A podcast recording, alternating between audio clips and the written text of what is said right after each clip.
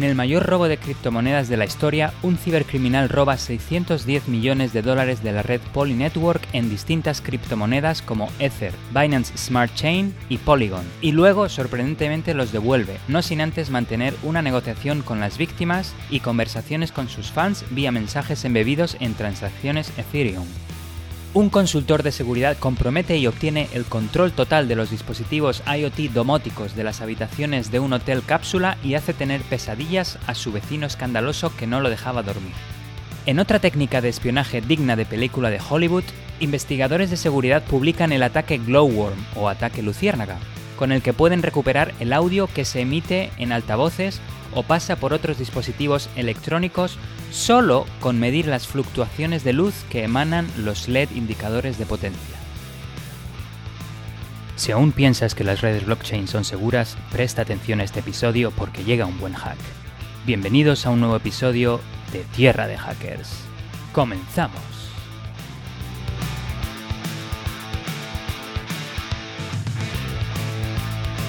Hola, hola y bienvenidos a Tierra de Hackers, tu noticiero de ciberseguridad hecho podcast. Hoy es el 19 de agosto de 2021, este es el episodio número 36, yo soy Alexis Porros y está conmigo mi querido y fenomenal compañero, el magnánimo Martín Vigo. Martín, Martín, oye, ¿estás ahí? Di algo, que, que estamos grabando. Ah, no, calla, que Martín está de vacaciones por Europa, ya no me acordaba. Pues nada, Martín, disfruta mucho de tus merecidas vacaciones y vuelve para el próximo episodio, que seguro que los fans te van a echar mucho de menos tus risas en este episodio. Y yo también, por, por tener a alguien que se ría de mis chistes malos. Pero bueno, seguimos adelante. Aquí estamos, un episodio más, trayendo noticias de ciberseguridad recién sacadas del horno Primero de todo, os queremos agradecer a todos vosotros, nuestros queridos oyentes, por seguirnos en las redes sociales, donde nos comentáis y nos enviáis vuestras sugerencias y preguntas. Muchas gracias. Os recordamos que deberíais estar suscritos a nuestro podcast en vuestra plataforma de escucha favorita, si aún no lo estáis, recordatorio. Y también, eh, pues bueno, recordaros que estamos en Twitter, Instagram y Facebook con el handle arroba tierra de hackers donde nos podéis seguir para estar al corriente de lo que sucede en Tierra de Hackers y para enviarnos vuestros comentarios y sugerencias. También tenemos cuenta en LinkedIn, YouTube y Twitch como Tierra de Hackers y por supuesto nos podéis enviar vuestros correos electrónicos a podcast@tierradehackers.com. Finalmente, como siempre, agradecer vuestro apoyo a la pregunta del episodio, que esta última fue la siguiente. ¿Cómo proteges tus dispositivos de ataques físicos? Según las respuestas y las votaciones, vemos que hay un tercio de los votantes que solo aplica cifrado de disco duro, que está bastante bien. El otro tercio nunca pierde de vista sus dispositivos, que es otra buena práctica. Em, tenemos un 25% que utiliza TPM protegida con PIN o clave, lo que indica que debemos de tener oyentes bastante técnicos y avanzados, que, es fenomenal, porque esta, esta, medida de seguridad es algo más avanzada eh, que lo que podría hacer un usuario normal, así que nos, deleita que, que algunos usuarios utilicen esta técnica de protección. Y finalmente, un 10% de los votantes utiliza candados para portátiles. Hay que comentar que los típicos candados para portátil se pueden abrir con relativa facilidad, digámoslo de alguna forma. Así que yo es una opción que intentaría complementar con alguna de las otras a ser posible, eh, bueno, para mejorar la seguridad. Hay que recordar que hay algunos ataques físicos que no son fáciles de prevenir, como los ataques a los puertos de los sistemas cuando se encuentran encendidos y cuando me refiero a puertos me refiero a puertos USB, Firewire o similares y por ejemplo, eh, hace años que se publicó el ataque Inception que abusa de acceso directo a memoria del sistema vía el puerto Firewire mientras está encendido el sistema. De esta forma lo que se puede hacer es eh, extraer, dampear toda la memoria del sistema que está corriendo, aunque esté bloqueado, y eh, bueno, se puede extraer información confidencial de la memoria, ya sean eh, contraseñas, eh, números de cuenta bancaria o información financiera o social security numbers o similar. Así que bueno, ya sabemos que no hay nada 100% seguro, pero si combinamos varias de las opciones mencionadas en las respuestas a la pregunta del episodio, probablemente podamos llegar cerca del 100%. Nada, una vez comentado, eh, pues nada, la pregunta del episodio introducir un poquito el episodio número 36, eh, nada, seguimos adelante con la primera noticia que va sobre, eh, bueno, el mayor robo de criptomonedas de la historia. Y es que hace una semana, el martes 10 de agosto, un cibercriminal o grupo de cibercriminales, pero vamos a utilizar el singular, ya sea cibercriminal o grupo cibercriminal, robó 610 millones de dólares en monedas digitales o tokens de la red blockchain Poly Network, que es uno de los mayores robos de criptomonedas de la historia, como he mencionado. Primero voy a pararme un momento a explicar qué es Polynetwork. Pues esta red es una plataforma de conexión de múltiples blockchains que permite que los contratos inteligentes o smart contracts interactúen entre diferentes blockchains para el intercambio de tokens o criptomonedas. Es decir, Polynetwork permite que blockchains como Bitcoin, Ethereum, Neo, Ontology, Elrond, Silica, Binance Smart Chain, Switcheo y Huobi EcoChain puedan comunicarse entre ellos y puedan intercambiar tokens que de otra forma esto no sería posible. A ciencia cierta no se sabe realmente dónde se encuentra la plataforma de Polynetwork, pero viendo que el fundador es Da Hongfei, el CEO también de Neo, que es otra plataforma de blockchain, se entiende que se encuentra en China y se supone que las autoridades chinas deben de estar investigando el atraco. Inicialmente, Polynetwork amenazó al cibercriminal con emprender acciones legales si no devolvía las criptomonedas robadas, argumentando y con razón que el cibercriminal cometió una acción penada por la ley, y obviamente es el caso. Sin embargo, Polynetwork rápidamente cambió de táctica y publicó un mensaje en Twitter que decía lo, siguiente literalmente. Polynetwork no tiene intención de responsabilizar legalmente a hashtag Mr. Y lo invita cordialmente a ser su asesor jefe de seguridad, Chief Security Advisor. La recompensa de 500.000 dólares americanos está en camino. Independientemente de lo que Mr. White Hat elija hacer con la recompensa al final, no tenemos objeciones. Eh, lo de Mr. White Hat es un apodo que le han puesto a este cibercriminal, pero la verdad es que, em, bueno, inicialmente no parecía muy una persona de, un hacker, digamos, de gorro blanco, eh, parecía todo lo contrario, que se iba a quedar el dinero. Pero bueno, aparentemente como lo ha devuelto o lo está devolviendo, ahora voy a entrar en detalles sobre el desenlace de, la noticia, pues eh, le pusieron el apodo de Mr. White Hat. De hecho, el cibercriminal robó alrededor de 272 millones de dólares en Ether, 253 millones de dólares americanos en Binance Smart Chain y unos 85 millones de dólares americanos en tokens Polygon. Pues y uno se pregunta, ¿y qué medidas se han tomado para intentar revertir el daño, recuperar los fondos robados? Pues ese mismo día, el martes 10 de agosto, la red Polynetwork alertó al mundo en Twitter que miles de tokens habían sido robados de su red.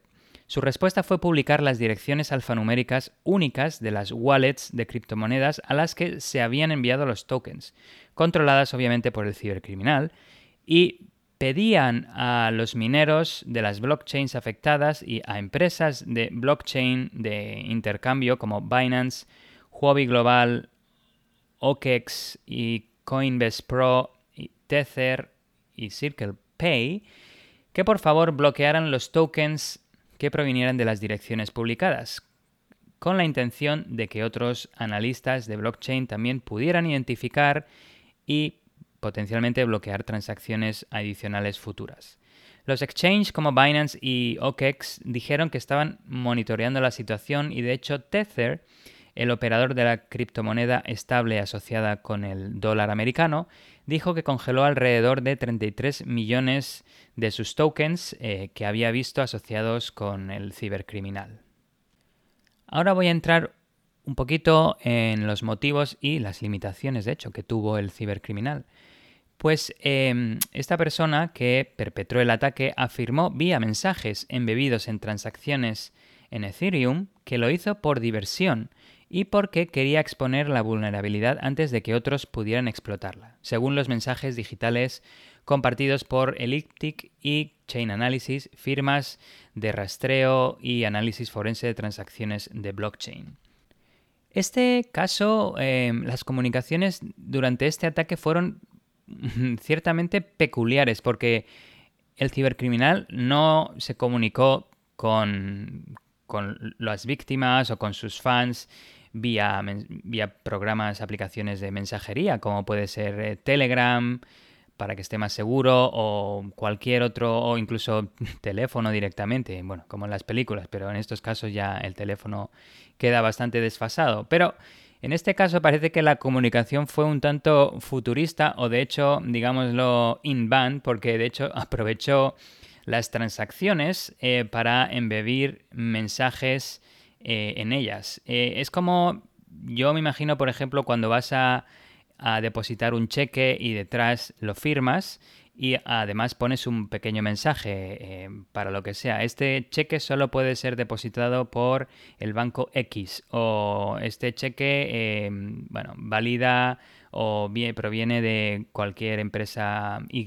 Pues de forma similar estos mensajes, de hecho, que se intercambiaron, se pueden comprobar, se pueden visualizar en el Ethereum blockchain y cualquiera puede acceder a ellos con una herramienta de análisis del blockchain, como por ejemplo etherscan.io, eh, que es una página web que vamos a incluir, de hecho, en las notas del episodio un Google Sheet con muchas de estas transacciones que se pueden obtener y se puede ver el contenido escrito en el campo de comentarios, sobre todos los mensajes que fueron intercambiados de nuevo entre el cibercriminal, las víctimas y sus fans. También podemos hacer esto durante una sesión de Twitch para comentarlo de forma más dinámica, así que eh, bueno, lo vamos a preparar. Cualquier usuario del blockchain Ethereum puede crear transacciones y adjuntar comentarios para que el mundo los vea, como he dicho. Y de hecho, eh, una persona, un informante, digámoslo así, utilizó esta funcionalidad para advertir al cibercriminal, o señor White Hat, como lo han apodado, de que sus activos estaban bloqueados. Otras personas, otros usuarios, comenzaron a darle propinas al señor White Hat con tokens y su, motivo era, bueno, estaban acompañadas de mensajes pidiendo la devolución de sus fondos. Así que con estas propinitas querían eh, un poco eh, convencer al, al, cibercriminal que devolviera el dinero que había robado de las víctimas afectadas. Si bien la mayoría de estas propinas valían menos de un dólar, que me parece algo bastante eh, poco convincente si quieres cambiar la, la mentalidad, el objetivo del cibercriminal, pero bueno, habían, em, bueno, más de 1.300 transacciones o donaciones, digámoslo así, que involucraron tokens por valor de cientos de dólares, un poquito más elevada esta propina o esta donación, con la esperanza de recibir un pago más sustancial. Supongo que los usuarios dijeron, oye, si te envío, digamos, una recompensa em, de 500 dólares porque me devuelvas mi dinero, igual em, te, parece más atractivo que un dólar. En cualquier caso, em, las víctimas estaban desesperadas por recuperar el dinero.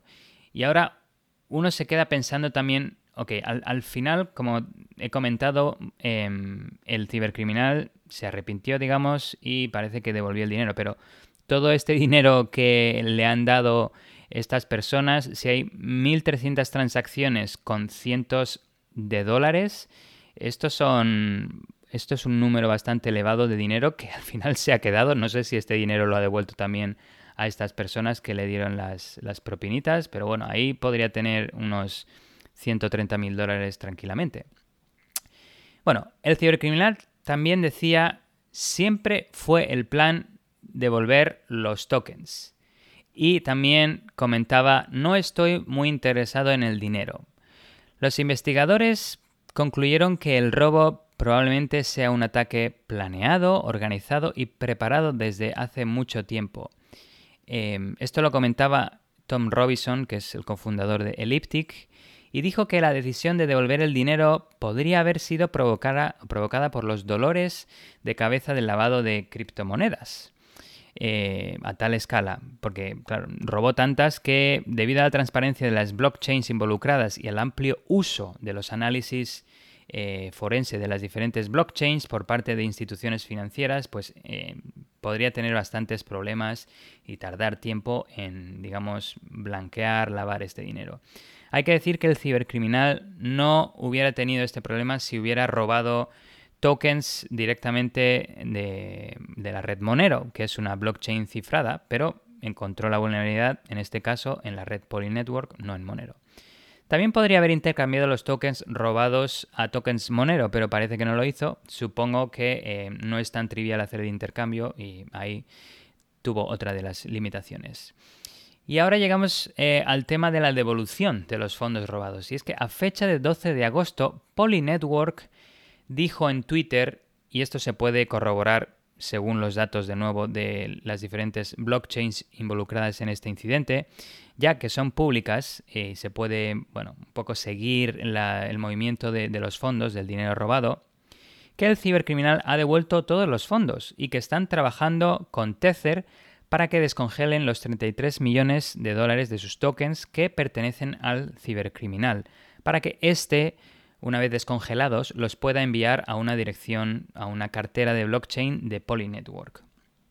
Hay que clarificar que el, cibercriminal ha devuelto, es decir, devuelto, en este caso en el blockchain, es que ha perdido el control de eh, los 427 millones de, de, dólares que ha, digamos, devuelto. Sin embargo, el resto lo ha devuelto entre comillas porque no ha perdido el control total de los fondos todavía, ya que los 28.953 Ether, que son aproximadamente unos 88 millones de dólares americanos, y unos 1.032 Wrapped Bitcoin, que son unos 46 millones de dólares americanos, se encuentran en una cartera con multifirma, a la que pueden acceder varios propietarios, incluido el cibercriminal pero sus intenciones son de finalmente perder el control de estos últimos assets y devolverlos completamente.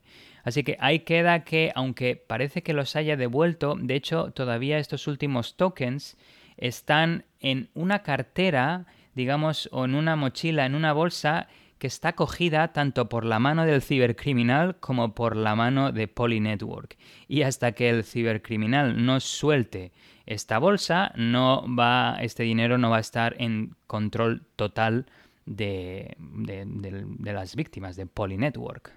Lo curioso es que el cibercriminal no ha devuelto el dinero digital robado en el mismo token o criptomoneda en el que fue robado, sino que convirtió muchos de los tokens Ether a criptomonedas llamadas estables, que son un tipo de criptomoneda vinculada a un activo como el dólar estadounidense que no cambia mucho de valor, no fluctúa su valor eh, en un corto periodo de tiempo, o incluso a un metal precioso como el oro.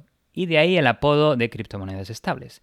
La mayoría de las criptomonedas estables usan el dólar americano como su activo de referencia, pero muchas también están vinculadas a otras monedas fiduciarias emitidas por gobiernos como el euro y el yen. Como apunte rápido, para mencionar, las cinco criptomonedas estables más importantes según su capitalización de mercado son Tether, esta es bestial porque tiene una capitalización de mercado de 64 billones de dólares americanos. Ah, USD Coin, Binance USD, DAI y Terra USD.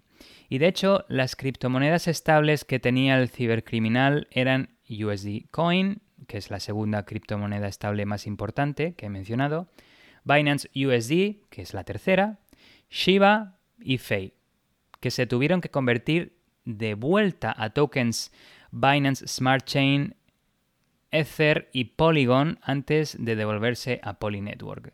Digamos que se tenía que revertir la transformación de tokens ah, de unos a otros antes de que se pudiera devolver a las víctimas originales. Esto es como si el cibercriminal hubiera robado dólares y los hubiera cambiado a euros y luego cuando los devuelve, pues obviamente las víctimas no quieren recibir euros, no, no es compatible con las víctimas que tengan sus bancos en, dólares. Entonces se han tenido que, convertir de nuevo de vuelta a, los tokens originales, eh, como si en este caso hubieran sido los dólares. Otro comentario curioso del cibercriminal decía lo siguiente, literalmente. Mientras tanto, depositar las criptomonedas estables podría generar algunos intereses para cubrir algunos de mis potenciales costes y tener más tiempo para negociar con el equipo de Poly Network. Esto, queridos oyentes, huele a chamusquina, a tapadera. Vamos a ver. Con una analogía, a ver si lo explicamos un poco de otra forma. Pongamos el caso de esos tokens o monedas de plástico que compras en algunos parques de atracciones para poder jugar a las máquinas recreativas o similares.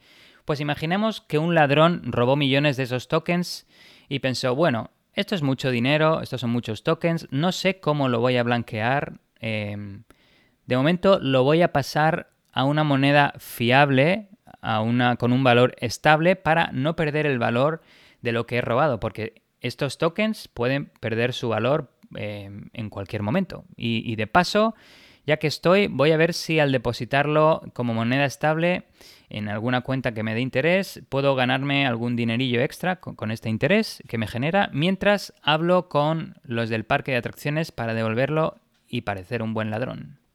El interés de 610 millones de dólares, por muy bajo que sea, ya le da al cibercriminal un buen pellizco, un buen retorno sobre el atraco. Pongamos un interés de un 0,1%.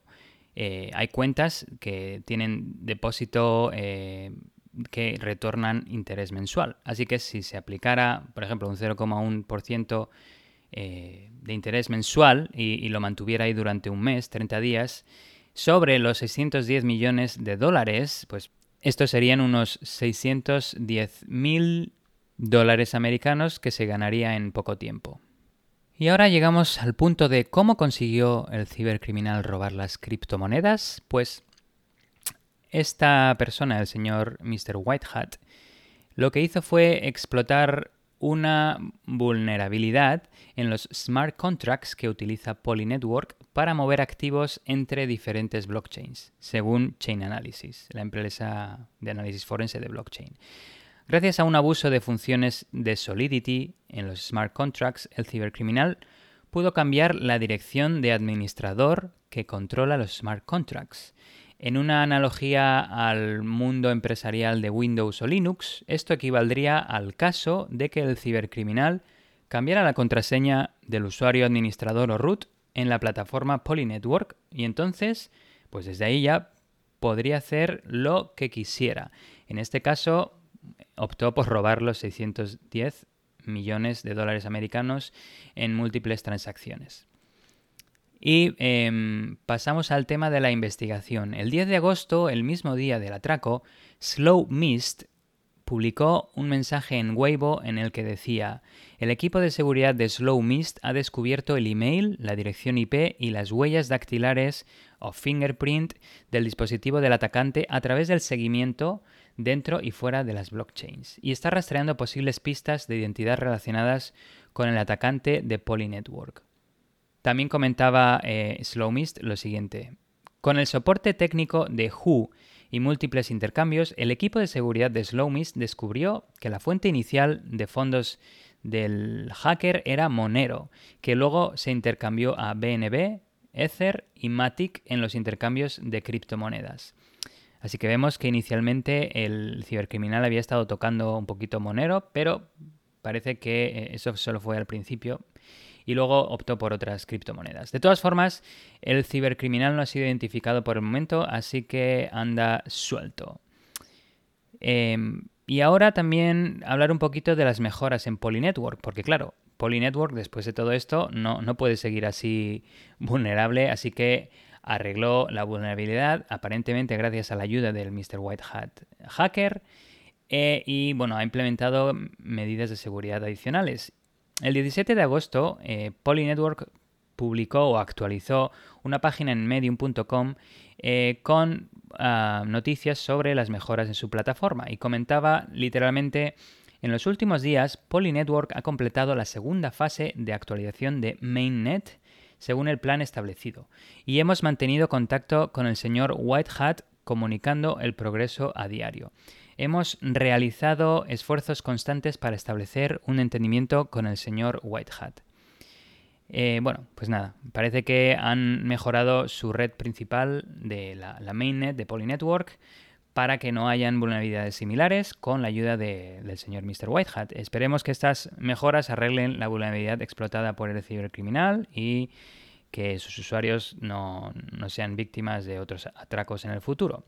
También, debido a este incidente, es interesante porque Polynetwork no tenía, pero ahora acaba de crear un programa de Bug Bounty, con un fondo total de 500.000 dólares americanos, con un máximo de 100.000 dólares para vulnerabilidades críticas. Este programa se ha creado en Immunify, una plataforma de Bug Bounty para Smart Contracts, así que cualquiera de nuestros oyentes que quiera echarle un ojo y buscar vulnerabilidades puede ir a Immunify. También relacionado con esta noticia hay algo interesante y es que, como mencioné eh, al principio, eh, Mr. White Hat Hacker hizo un AMA, un Ask Me Anything, una sesión de estas en las que le puedes preguntar lo que sea y eh, la persona te contesta con, lo que quiera, claro. Pero em, bueno, esto se hizo. estas son muy famosas en Reddit, pero en este caso se hizo de nuevo, como mencioné, mediante los mensajes embebidos en transacciones en el blockchain Ethereum. Por sus mensajes se puede ver em, que, que el cibercriminal no es un hablante nativo de inglés. Aunque, bueno, también como esto queda claro, no queda claro del todo, según sus respuestas, cuáles son sus motivos e intenciones, porque eh, bueno, parece que tiene diferentes opiniones o diferentes respuestas para preguntas similares, pero cuando se le preguntó por qué se había enfocado en la red Polynetwork y robado los 610 millones de dólares americanos, el cibercriminal dijo que por diversión y porque la piratería entre blockchains está de moda.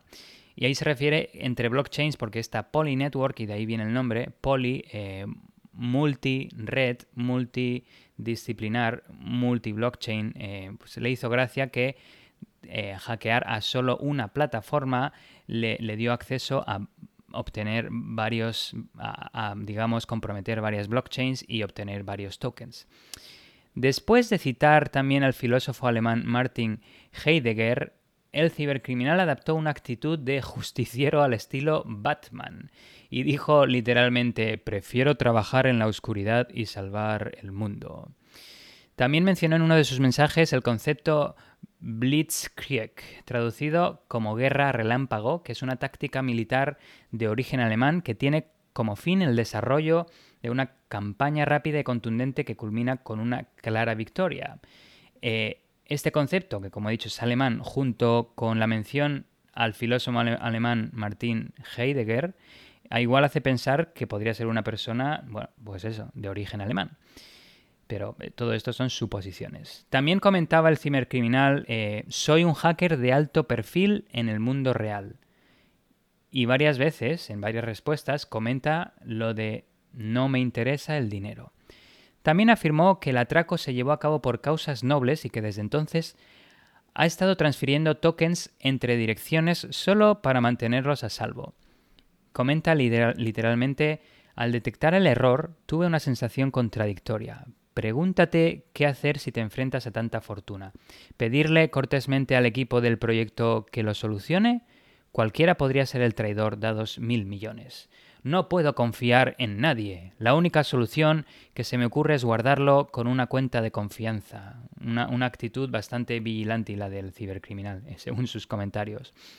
interesante es también que unos usuarios de Twitter notaron que el cibercriminal estaba pidiendo orientación sobre cómo depositar fondos en Tornado Cash, que es un protocolo descentralizado que permite transacciones privadas de Ethereum.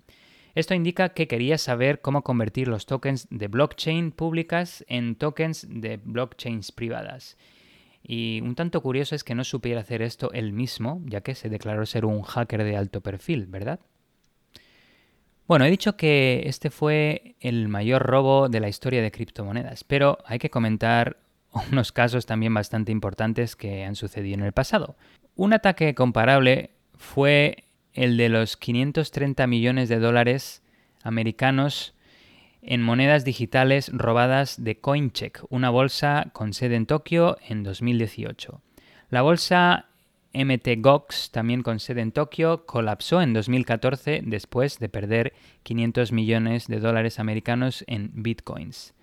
El ataque a Polynetwork se produce cuando las pérdidas por robo, piratería y fraude relacionados con las finanzas descentralizadas, que se le denomina del inglés Decentralized Finance, o lo, hablan en, en abreviado DeFi, alcanzan un máximo histórico, según la compañía de criptointeligencia CipherTrace. Sin embargo, con estos 610 millones de dólares americanos, el robo de Polynetwork superó con creces eh, los 474 millones en pérdidas criminales que CipherTrace dijo que fueron registrados por todo el sector DeFi desde enero a julio de este año. Los robos ilustran los riesgos del sector mayoritariamente no regulado y pueden atraer la atención de los reguladores. Las plataformas DeFi permiten a las partes realizar transacciones a los usuarios, generalmente en criptomonedas, directamente sin los guardianes típicos tradicionales como bancos, casas de cambio y similares. Este sector ha experimentado un auge durante este último año de pandemia, eh, sobre todo porque la gente tampoco, eh, bueno, eh, ha, intentado sacar y, buscarle el valor a, sus assets de alguna forma. Y han, habido, han, surgido más plataformas que ahora manejan más de 80.000 millones de dólares americanos en monedas digitales. Los defensores de DeFi dicen que ofrece a personas y empresas acceso gratuito a servicios financieros eh, argumentando que la tecnología reducirá costos e impulsará la actividad económica, ya que no son tan elevadas las comisiones de las transacciones. Pero las fallas técnicas y las debilidades en su código pueden hacerlos vulnerables a ataques similares al que acabo de hablar. Ahora la comunidad de criptomonedas está planteando preguntas morales sobre qué tan involucrados deberían estar los jugadores centralizados o empresas eh, como Binance y Circle cuando se trata de limitar el daño monetario en el ámbito de las vulnerabilidades de DeFi. En conclusión, una noticia que bueno, es bastante interesante y deja abierta la incógnita de si detrás de este ataque hay algún empleado de la red Polynetwork, ya que la vulnerabilidad explotada no era fácil de encontrar. Y el hecho de que el cibercriminal haya devuelto todos los fondos robados también es algo un tanto sospechoso o interesante cuanto menos, porque hace pensar que igual esto es una estrategia de marketing para llamar la atención de clientes, aunque no se sabe si, eh, bueno, si clientes se pueden fiar de una empresa que ha perdido los 610 millones de dólares americanos. Pero en cualquier caso, un atacante real se hubiera quedado con alguna parte del botín, aunque de nuevo el lavado de las criptomonedas no es fácil y podría ser eh, eso, bastante rastreable. Pudiera ser que finalmente fuera un investigador de seguridad, eh, como ciertamente dice ser, o incluso un atacante bien intencionado y que se conformó con la recompensa de los 500.000 dólares americanos que le otorgó Polynetwork como ayuda a arreglar las vulnerabilidades y a devolver todos los fondos robados. Aunque eh, no sé yo si es una estrategia de Polynetwork para intentar identificar al cibercriminal cuando éste use estos fondos de alguna forma. Vamos a seguir la noticia de cerca, a ver cómo se desarrollan las próximas semanas y a ver si encuentran al cibercriminal. Y con esto, queridos oyentes, llegamos a la pregunta del episodio, que es la siguiente. ¿Creéis que las redes de blockchain deberían ser reguladas? Eh, las respuestas son las siguientes. Eh, la primera es sí, para evitar ataques similares. Y con esto nos referimos al hecho de que si hay regulación puede haber más control sobre las operaciones y evitar que transacciones se produzcan sin la posibilidad de ser revertidas, ya que en el blockchain las operaciones son inmutables, lo que significa que una vez realizadas no hay vuelta atrás. Y si te equivocas en escribir la dirección de la wallet destino, los fondos transferidos le llegan a otra persona o van a una wallet que no controla nadie. Es como tirar dinero al fondo del río aunque de hecho eh, alguien podría rápidamente registrar esa wallet y obtener el control del dinero. La segunda respuesta sería sí para mejorar su seguridad, ya que al estar reguladas deberían cumplir con los niveles de seguridad estipulados por los reguladores.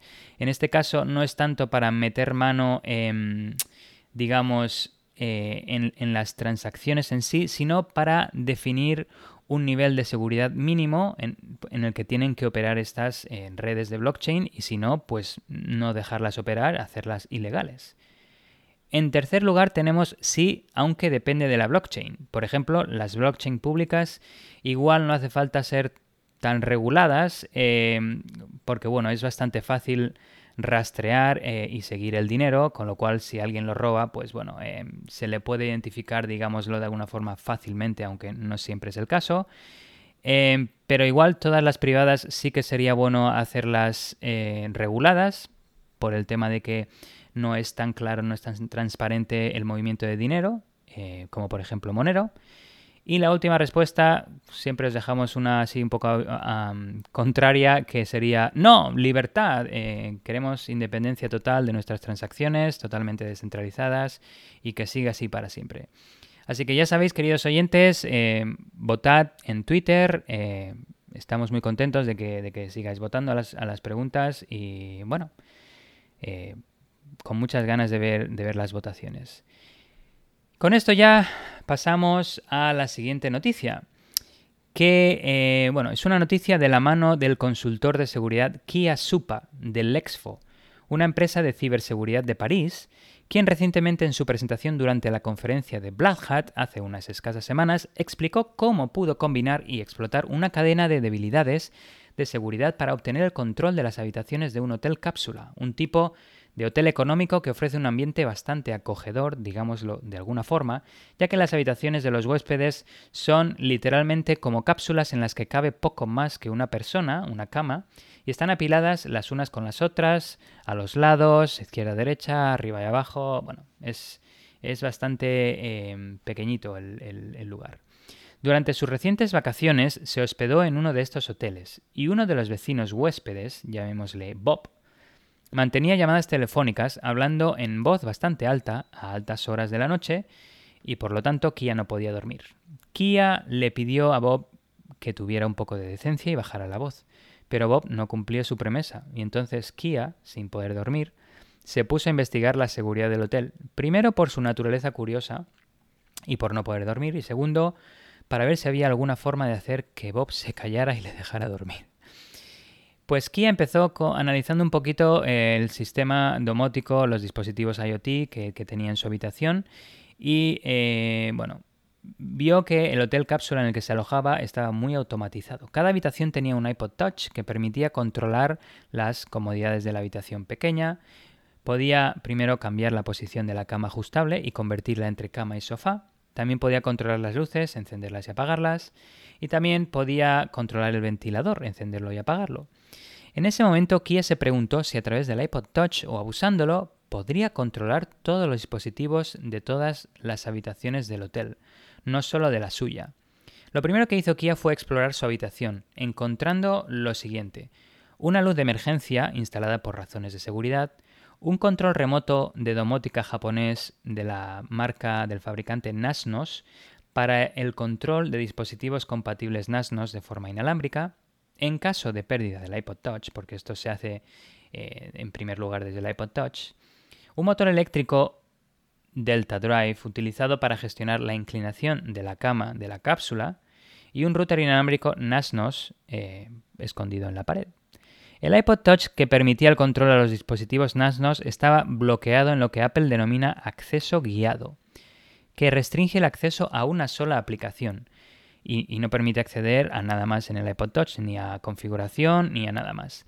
Si bien el acceso guiado inicialmente no permitiría a um, Kia acceder a otras funciones en el iPod Touch, descubrió una manera fácil de solucionarlo.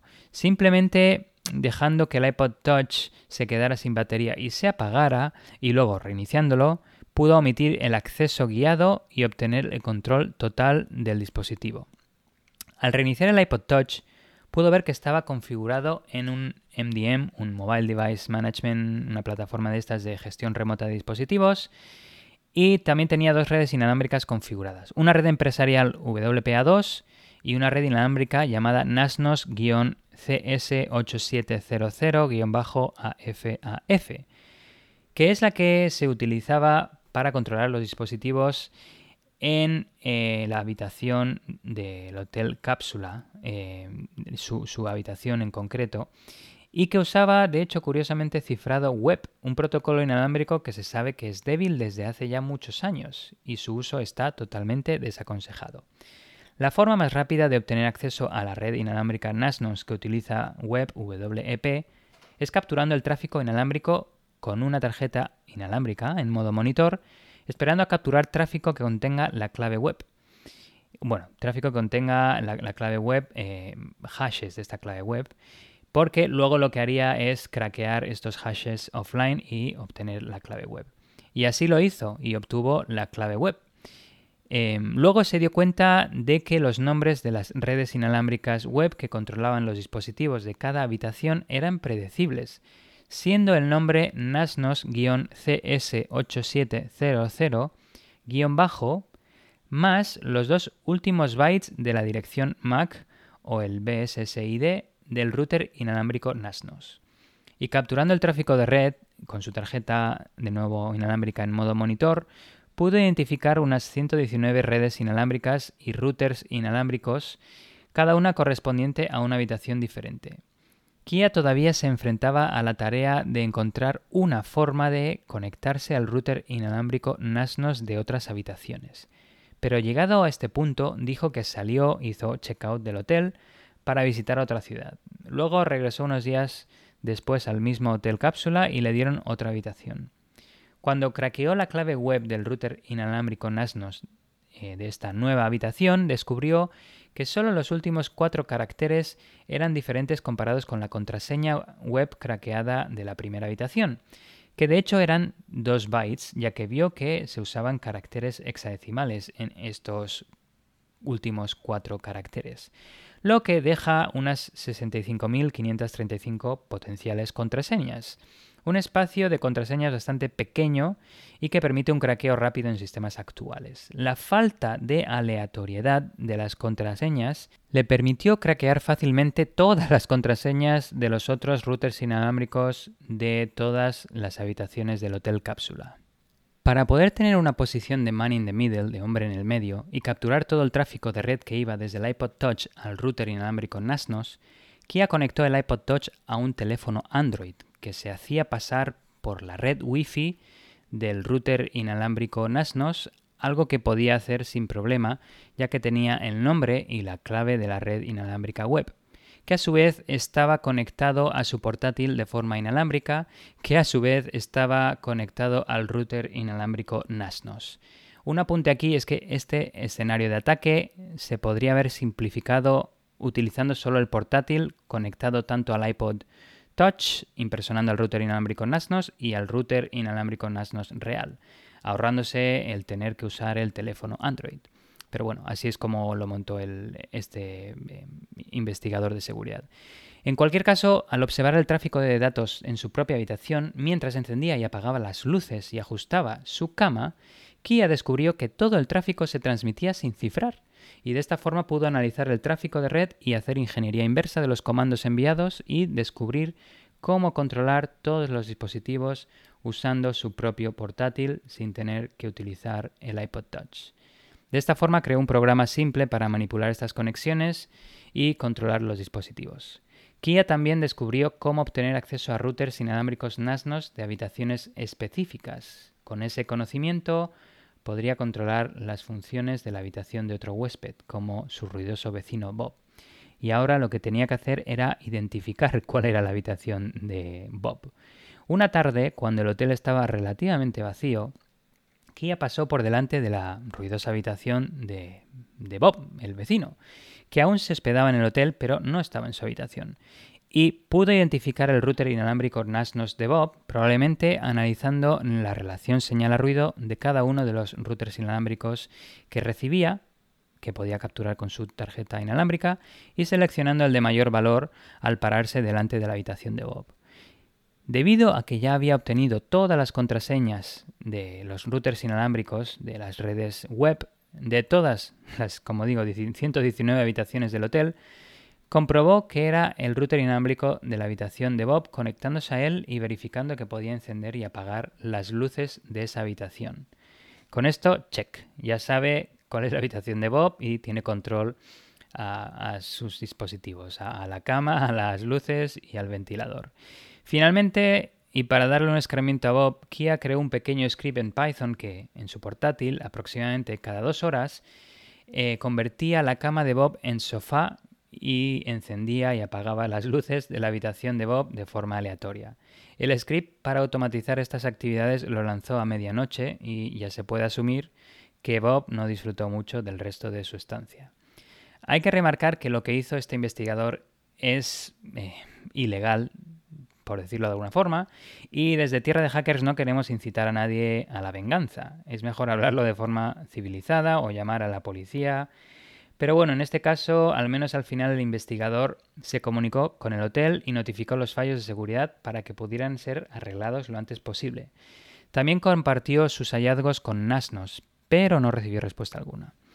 Aquí queda, aquí dejo el caso de la venganza de un hacker, de un investigador de seguridad bastante enfadado por no poder dormir, así que hay que aprender la lección y ser buenos con todo el mundo porque no se sabe con quién te vas a ver las caras. O si queréis darle un excremento a alguien, al menos no lo publiquéis luego por si se os gira la tortilla y se os acusa de actos ilegales, que parece que a este investigador de seguridad no le ha pasado, pero le pudiera haber pasado. Muy bien, pues nada, llevamos ya dos noticias.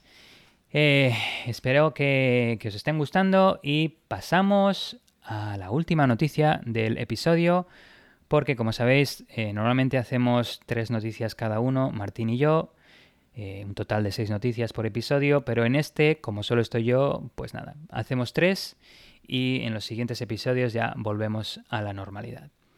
Esta última noticia, bueno, Igual nos vamos a ir un poquito al mundo animal, a hablar de luciérnagas, pero no, no, estoy, estoy bromeando. Em, aunque lo que sí que voy a hablar es del nuevo ataque Glowworm o ataque luciérnaga, que así lo han bautizado, que se aprovecha de las emanaciones ópticas del LED indicador de encendido de un dispositivo para recuperar los sonidos de los periféricos conectados y espiar las conversaciones electrónicas desde una distancia de hasta 35 metros.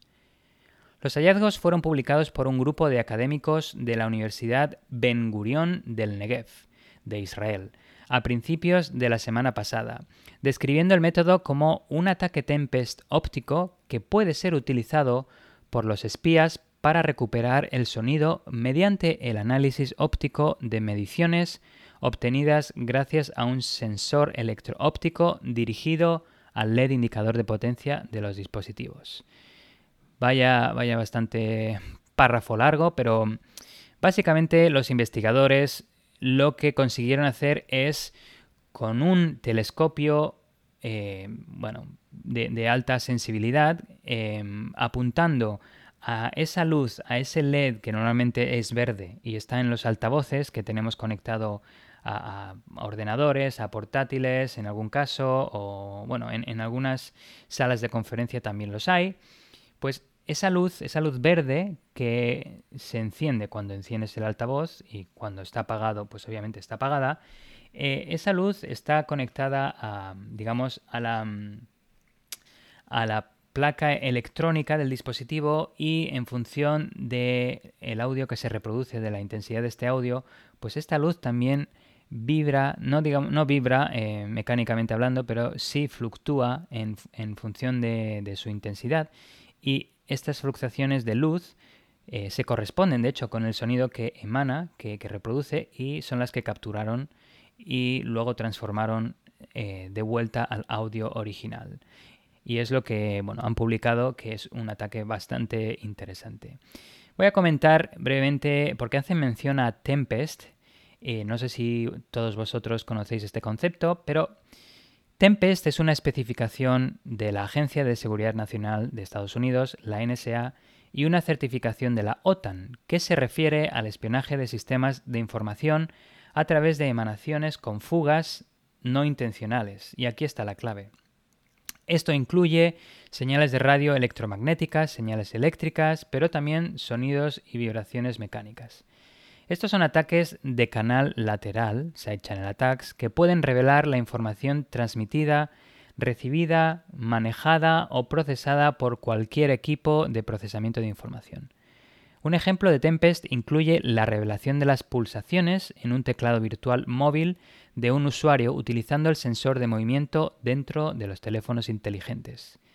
El ataque Tempest se ha utilizado mucho en campañas de espionaje y una de las principales aplicaciones es la recuperación del vídeo que emanan las pantallas o monitores de forma remota para ver qué está haciendo la víctima en su ordenador.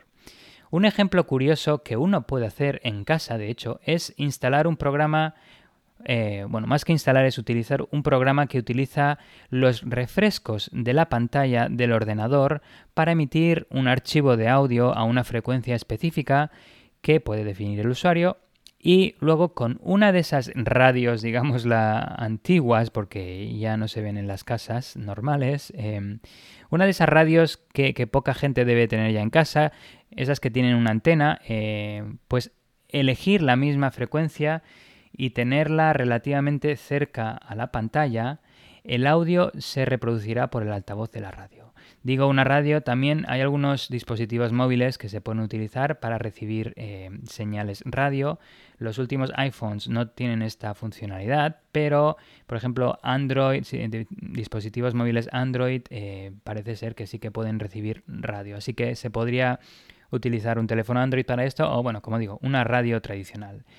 Em, es fácil de hacer y es un experimento gracioso como demostración de, esta técnica. También hay que decir que mientras que la técnica Tempest está enfocada en el espionaje, también se puede reutilizar para exfiltrar datos.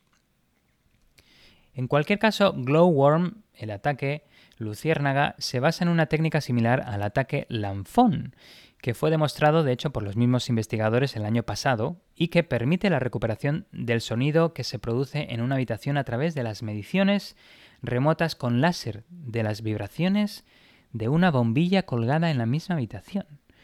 Eh, bueno, el tema es que el discurso de las personas, las, son, las sondas, las eh, ondas de audio que emitimos los humanos rebotan con todos los objetos en nuestro entorno, incluidos las bombillas colgantes y bueno, aparentemente es un objetivo bastante bueno en tema de sensibilidad para recuperar el, audio que, se produce en, la habitación. En cualquier caso, si queréis saber más detalles del ataque Lanfón, os recomiendo escuchar el episodio 6 de Tierra de Hackers en el que lo cubrimos en detalle. Si bien los ataques Glowworm y Lamphone recuperan el sonido de las vibraciones de luz a través de un sensor electroóptico, se diferencian en que mientras el ataque Lamphone es un ataque de canal lateral que explota las minúsculas vibraciones de una bombilla colgante, que son el resultado de ondas de sonido que golpean la bombilla, como he mencionado, Glowworm es un ataque Tempest que explota la forma en que se diseñaron los circuitos eléctricos. Glowworm puede recuperar el sonido que circula por altavoces a través de las medidas de la potencia del LED, pero también de dispositivos como divisores, concentradores USB o en inglés los USB Hub Splitters o cualquier otro dispositivo que proporcione corriente a, bueno, a altavoces o dispositivos que em, emitan el audio. El ataque luciérnaga depende de la correlación óptica entre el sonido que reproducen los altavoces conectados y la intensidad de su LED indicador de energía, que no solo está conectado directamente a la línea de alimentación, sino que también la intensidad del LED indicador de energía de un dispositivo está influenciado por el consumo de energía. Además, la calidad del sonido recuperado es proporcional a la calidad del equipo utilizado por el atacante. Y cuanto más sensible y por ende caro sea el sensor electroóptico, mejor es la calidad de audio recuperada. En un escenario del mundo real, el modelo de amenaza sería el audio producido por las conversaciones de los participantes en una reunión de plataforma virtual, digamos como Zoom, Google Meet o Microsoft Teams, con los dispositivos y sensores electroópticos maliciosos ubicados en una sala en un edificio adyacente con visión directa. Lo que permite al adversario recuperar el sonido a través de las mediciones del LED indicador de encendido de los altavoces. En un escenario de ataque indirecto, en el que el LED indicador de encendido del altavoz no es visible desde el exterior de la habitación, el atacante puede enfocarse en medir el LED indicador de encendido del dispositivo utilizado para proporcionar energía al altavoz, como pudieran ser USB hub splitters o ladrones de corriente, estos extensores de, la corriente. Los investigadores comentan em, y proporcionan una lista de dispositivos que han probado y que son vulnerables. Eh, no han desvelado todos los dispositivos que probaron y que son vulnerables, pero al menos la lista de dispositivos vulnerables contiene los siguientes. Altavoces de Google como Google Home Mini y Google Nest Audio, altavoces de Logitech como el Z120 o el S120, altavoces de JBL como el JBL Go 2, altavoces de Sony como el SRS-XB33 o el SRS-XB43, altavoces de Tone Winner, que es una empresa china de productos de sonido, que tiene, además de altavoces, tiene otros eh, dispositivos de audio, altavoces de Creative, eh, el Pebble Modern 2.0, curiosamente la Raspberry Pi 3 y la 4, y luego divisores concentradores USB de TP-Link UE330, también de Miracase MHub 500 y Nest Mini. Los investigadores han publicado un vídeo de demostración en el que muestran cómo recuperan el sonido de la famosa frase de Donald Trump Make America Great Again y la verdad es que cuesta entenderlo, pero con un poco de imaginación se puede interpretar y bueno, sí, lo recuperan.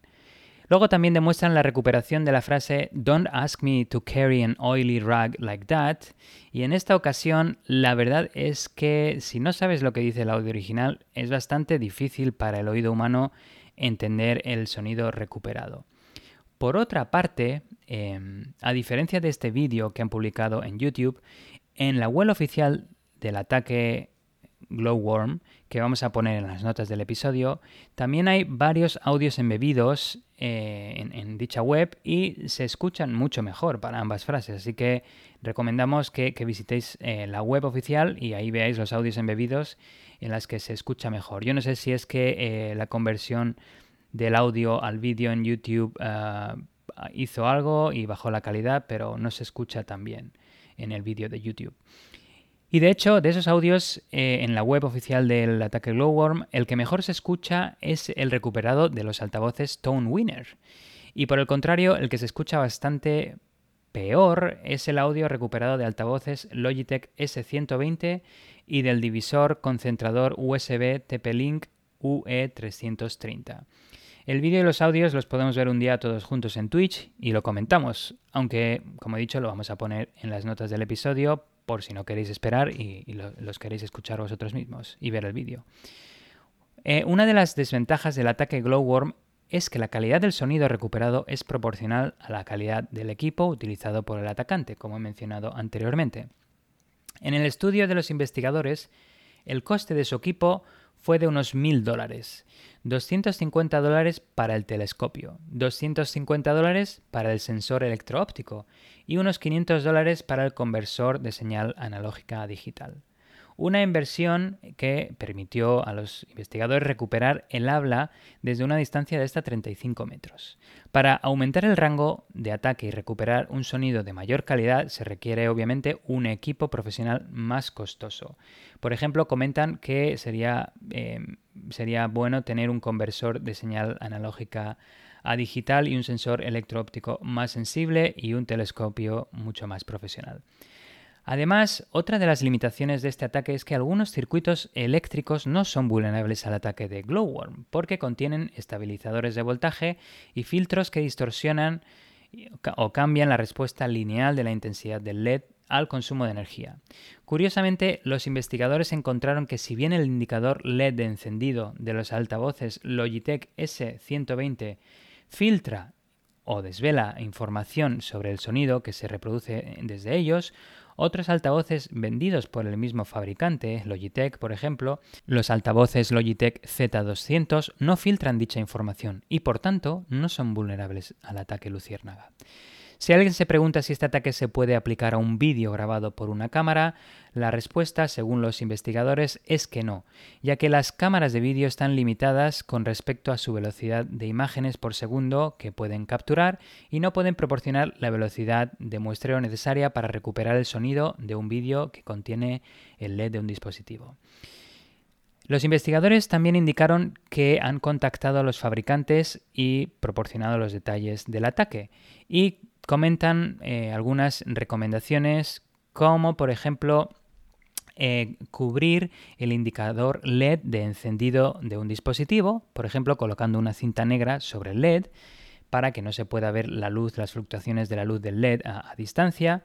Eh, y también los investigadores recomiendan a los fabricantes de dispositivos que integren un capacitor o un amplificador operacional para eliminar las fluctuaciones de consumo de energía que ocurren cuando los altavoces producen sonido y de esta forma evitar que el ataque pueda abusar de la lectura remota de, la medición de estas fluctuaciones de la luz del LED.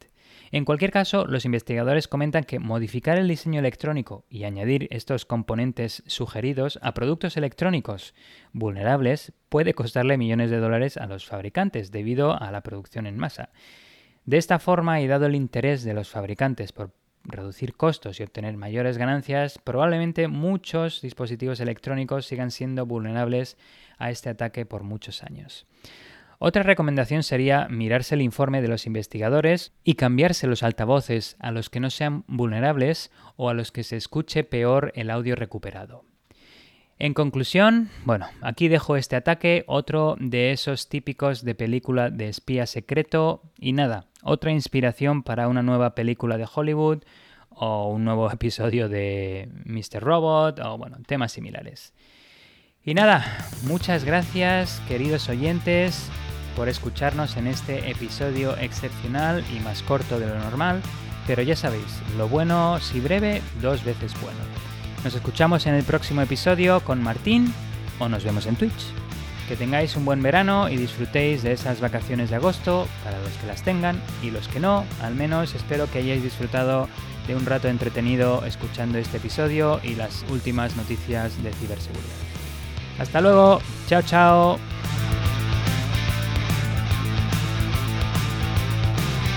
Si te ha gustado este episodio y quieres ayudarnos a seguir con el podcast, compártelo con tus amigos y compañeros.